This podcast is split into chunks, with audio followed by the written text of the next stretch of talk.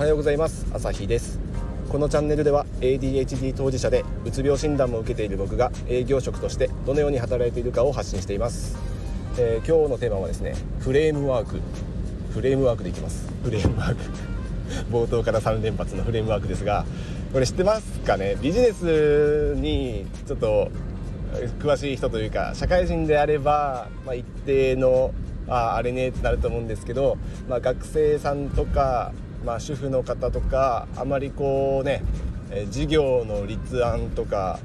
あなんだろうこう問題点の発掘とか課題解決とかこの辺をあまりやってない人はこのフレームワークっていうのはねあなんだろう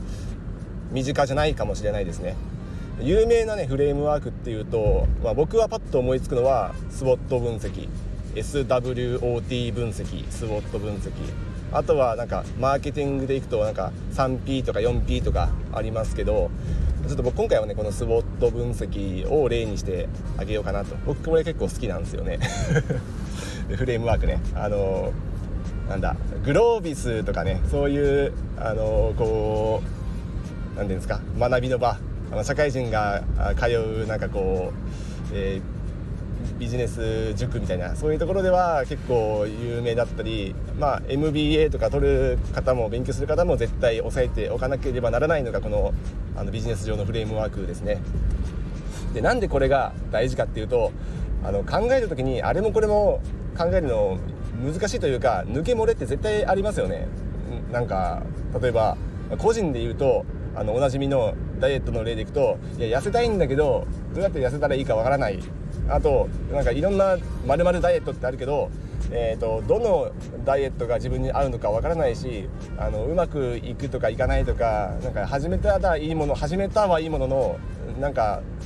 うまくできてないとか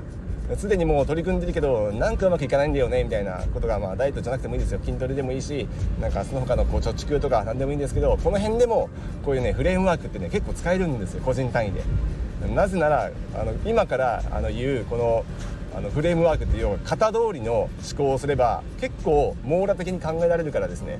考えるべきポイントって最初のうち分かんないですよね、まあ、新規事業するにしても何から考えたらいいのかなんかこういうふうにやったらいいんじゃないいいんじゃないのかなっていう考えはあるものの、まあ、あったとしてそれがうまくいくかどうかの検証というかこう精査この辺に何を考えたらいいのかわからないっていうところがあると思うんですけどもうこの辺はねもうすでに、あの過去の人類が素晴らしいこれを考えましょうっていうべきポイントをね上げてくれてるんでそれのことをフレームワークって言うんですよね。型です型。だからこの型を身につけていくと考えやすいんでこれはね絶対押さえておいた方がいいですね。あの使えなくてもいいです。知ってるだけでだいぶ違います。まあ、ちょっとちょっとずれますけどテンプレートみたいなもんですね。テンプレート。一から、えー、プレゼンのスライドを作ろうとしたら結構大変だったりまああとあれですよ。何て言うんでしたっけ、えー、議事録。議事録が出てこない。議事録を作ろうと思っても会議のメンバーが喋っていることを一から全部こう書いていくのって結構辛いですよね。辛いけどあの前回の会議の議事録こんな感じでしたっていうあのなんかそういう参考にするべきものがあれば非常に考え考えやすいですよね。そういうのと一緒でここを押さえておけば大丈夫っていうのがやっぱフレームワークなんですよ。型なんですよ。だからこう「鬼滅の刃」で言ったらどっからあのー、こう剣術を学んでいけばいいかわからないとかあると思うんですけどあのとりあえず水の呼吸だったら水面切りを覚えましょうみたいなそんな感じですよね。水面切りさえできればとりあえず戦っていける。あの善逸みたいに雷の呼吸全部使いこなせなくても1の型だけできればとりあえず戦っていける。ね、何も知らないと勝てないというか戦えないけど一つでも型を持っていればとりあえずそれであのやり抜くことができますよね。勝つ負けるとかじゃなくてそれなりには やり過ごせると思うんですよ。そこそこはいける。で水面切りができたならじゃあ次2の型覚えましょうか。で3456ってまあ何個あるか分かんないですけどまあ水の呼吸なら10個覚えたらとりあえずそこそこの戦力にはなっているわけですよね。そんな感じでフレームワークもいっぱい覚えてればもちろん強いけどいっぱいなくても数個だけ知ってるだけでも結構思考力上がるんですよ。だからフレームワークは大事だよっていうのをまずはねこうお伝えしました。じゃあ具体的にどんなやつがあるかっていうとさっき言ったスウォット分析なんですけど、えーと、スウォットは、えーと、S, S はストロング強みですね、えー、W はウィークポイントのウィークうんと弱み自分の強みと弱み。それから内部環境と外部環境。ここを考えるんですけど、うんまあ、例えばうんスウォットの O はオポーチュニティかな、うん、これ機会どんな、あのこの今から考えてる事業とかなんかこうアイデアとかこれをどんな場面で活かせそうか売れそうかとか。使ってもらえそうかっていうこの機会ですね。機会 opportunity で最後が、えーと、 threat、えー、T が threat ですね。 SWOT の T threat。これ脅威ですね。あのこんな機会もあるけどこっちはちょっとライバルがいて厳しいよね。こういうここはちょっと、ね、外部環境の中で難しいよね。みたいな、まあ、内部環境でもいいんですけど、まあ、そういう感じで、うん、と強み弱み。それから機会とこう脅威を考えるっていうこの思考です。この4つを考えましょうって言われただけでもちょっと道が開けませんか？新しいことやりたいとか今やってることうまくいかないけどどこに手こ入れしていいかいいかわからない。とりあえずじゃあこの4つを考えましょうって言われただけでちょっとね進みますよね。希望の光が見えるっていうか。これ型知らないと永遠といやうまくいかないなどうしようかなって 考え続けることになるんですよ。うまくいかないしもしくは新しいことやってみたいけどうまくいくかどうかわからないから結局やらない。アイディアあるのにやらないっていうのはアイディアないのと一緒ですからそれはまたもったいないですね。だからこういうところで一つのフレームワークをやればワンチャンいけるかもしれないっていう希望の光は見えますよね。もちろん分析した結果いや明らかにこれは負け戦だなと思ったらやるべきじゃないし無駄なコストをかけなくて済むのでもう撤退するとかそういう判断にも使えるわけです。例えばこれはもう最大限分かりやすい ビジネスチックじゃない全然ねあの分かりやすいところで無理やり例を当てはめますけどもうこれはねダイエットでいきますよダイエットで。痩せるとしたらもうまずオポチュニティからいきましょうか。機会。どんな場面でダイエットができそうか。例えば職場まで行く出勤。もしくはあまあ出勤というかこう通勤で今まで、えー、車を使っていたけど、まあ、23キロだったら歩いてしまえと。23キロ、まあ、30分ぐらいですかね。30分ぐらいなら歩いてしまえ。それによって、えーと、こうカロリーが消費できる。有酸素運動ができる。これだけであの運動の機会が持ててる。これはチャンスあるよねっていう機会ですね。オポチュニティあとは近くにチョコザップができた。これを使わない手はない。これにちょっとかけてみたいっていうようなこうチャンスとかあるしあとなんだろうね。こう身近な人でなんかこういうのを筋トレやってる人がいたりジム通ってる人がいるからそこに一緒についていくみたいなね。そういう機会。で次スレッド脅威。脅威に関してはやっぱりね自分自身がこう車をまたすぐ使っちゃうんじゃないかなとか。うんと寝寝坊して結局歩いていく時間が取れなくて、えー、うまくいかないんじゃないかなとか。あとはその友人がジムを辞めてしまったら一緒になって辞めちゃうんじゃないかなとか。あとなんでしょうね。近くに通勤ルートにコンビニがある。コンビニがあったらついついこうスイーツを買ってしまいそうな自分がいるとかね。あと何でしょうね。ラーメン屋があって帰宅してこれからチョコザップに行く予定だったのにラーメンを間違って食べてしまうっていう可能性がある。みたいなねこういう、ね、脅威。脅威と言っていいのかな。この例だと微妙ですけど、まあ、でもねそういうなんかうまくいかない可能性のある外部環境ですよね。まあ、基本的に今の、えー、機械と脅威は、まあ、外部環境周りの環境ですね。について、え、分析するのがまあ普通です。本当は。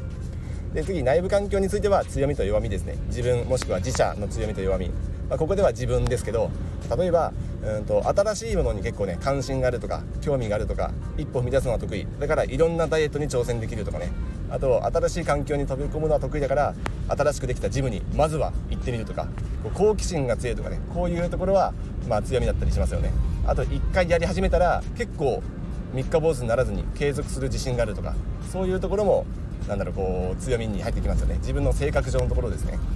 で次弱み。弱みはまあウィークネスか。正確にはウィークネスですけどここはですね、うん、普通はこう競合他社に対して自分が弱いところとかになるんですけど、まあ、ここで言うならば、まあ、好奇心旺盛でいろいろ挑戦はできるんだけどあんまり続かないよとかあとはいろいろやってみたけど結局なんか会費だけ払ってなんか続いてないよとまあ同じか。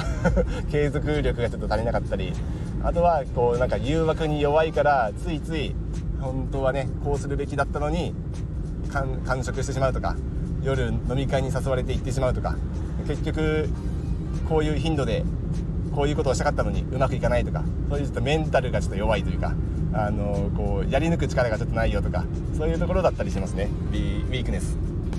っていう感じで、まあ、自分の強いところ弱いところそれから先に言った、えー、外部環境と内部環境、まあ、脅威とうんと、まあ、機械この辺を全てあぶり出す。そうすると自分がどんな方策を取ったらいいのか手段を取ったらいいのかが結構見えてきますよね。例えば近くに新しいジムができたとかチョコザップができたとかこれでもしかしたら痩せられるかもしれない。ただ自分には継続力がなかったり誘惑に弱かったりあのなんかこういうさっき言ったようなこう懸念点があるとかだとしたらうんと会社の同僚と一緒に入会して一緒にやってみるとか。で続かないようなら、えーと、こうゲーム性を持たせてどっちが先に目標体重に到達できるかとか。あと飲み会に誘われて断る勇気がなかったりあの心の強さがない時にが懸念点だとしたら先にこう周りに毎週金曜日はジムに行く日だから飲み会に誘わないでくれと。公言しておくとか、まあ、そういうのをあらかじめこう行動できるわけですよ。周りにね周知しておくというか。先にもうねあの目標を宣言してしまうとか。ここに入ってこういうことをする予定だと。こういう目標を持って、えーと、チョコザップに通うんだと。いうのを言ってしまうとかね。自分にプレッシャーをかけるみたいな。そういうことをやってしまうのも一つの手ですね。それだってゼロゼロベースであのこういうふうにやってこういう作戦でこういうふうな目標を達成するんだっていうのは考えるの大変ですけどこうやってスボット今言った、えー、分析をしていくとなんか考えやすいですよね。ここから考えていけばあなるほどなと。こういうのが得意でこういうのが苦手ででこういうチャンスもあるけどこういう脅威もあるっていうふうに考えたら考えやすさもうこれ段違いですよね。だからやっぱフレームワークってね持ってる知ってるだけで結構思考がしやすいんですよ。まあ、今の例はあくまでかなりビジネスっぽさを取っ払った 分かりやすさ重視のあのちょっと例なんであのより詳しい人が見たり聞いたりしたらあのいやいやいやっていうツッコミどころはいっぱいあるかもしれないんですけど、まあ、個人単位でもこれだけ思考を張り巡張り巡えー、巡らせることができるというところはあのぜひねこれちょっと覚えておいてもらったら使える場面すごくあるんじゃないかなと思いますし僕も結構ねこれ考えて使うんですよね。だから今僕の方はスポット分析結構多いんですけど他にもねもうちょっと型欲しいなって思うんですよね。型を増やせば増やすほど攻撃のバリエーションが増えるっていうのはあの鬼滅の刃をご覧の皆さんならわかると思うんで。お前一体いくら何個持ってるんやっていうね敵キャラもいましたから。はい。型の多さは大事です。まあそれをねいかに使いこなせるかっていうのも大事ですけどね。まあここは量と質のあの問題になるんでまたちょっと別ですけど。はいということで、えー、フレームワークのあの大事さというかこう必要性あったらいいよねっていうところをもしあのー、興味持ってもらえたらもう今すぐググってください。